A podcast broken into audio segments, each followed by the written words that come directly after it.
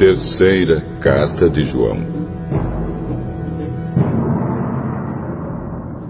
Do presbítero ao querido Gaio, a quem amo de verdade.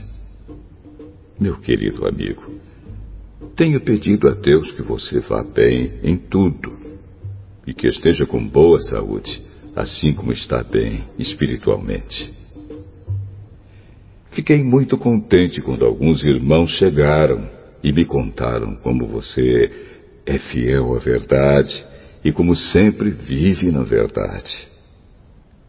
Nada me alegra mais do que ouvir que os meus filhos vivem de acordo com a verdade. Meu querido amigo, você tem sido fiel naquilo que faz pelos irmãos, mesmo quando são estrangeiros. Eles têm falado à igreja daqui a respeito do amor de você. Por favor, ajude essa gente a continuar a sua viagem de um modo que agrade a Deus. Pois eles começaram a sua viagem a serviço de Cristo sem aceitar nenhum auxílio dos pagãos. Portanto, nós, os cristãos, precisamos ajudar essas pessoas, pois assim poderemos tomar parte no seu trabalho de anunciar a verdade. Eu escrevi uma pequena carta à igreja, mas Diótrefes, que deseja ser o líder, não quer dar atenção ao que eu disse.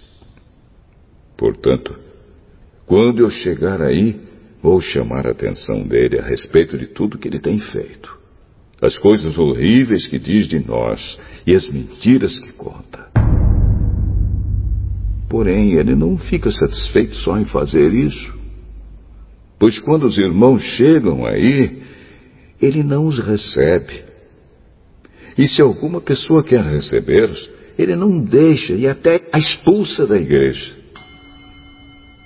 Gaio meu querido amigo, imite o que é bom e não o que é mal. Quem faz o bem é de Deus, e quem faz o mal nunca viu Deus. Todos falam bem de Demétrio, e a própria verdade fala bem dele.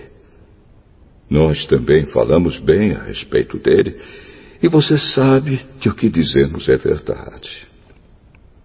Tenho ainda muitas coisas para contar a você, mas não quero fazer isso por carta.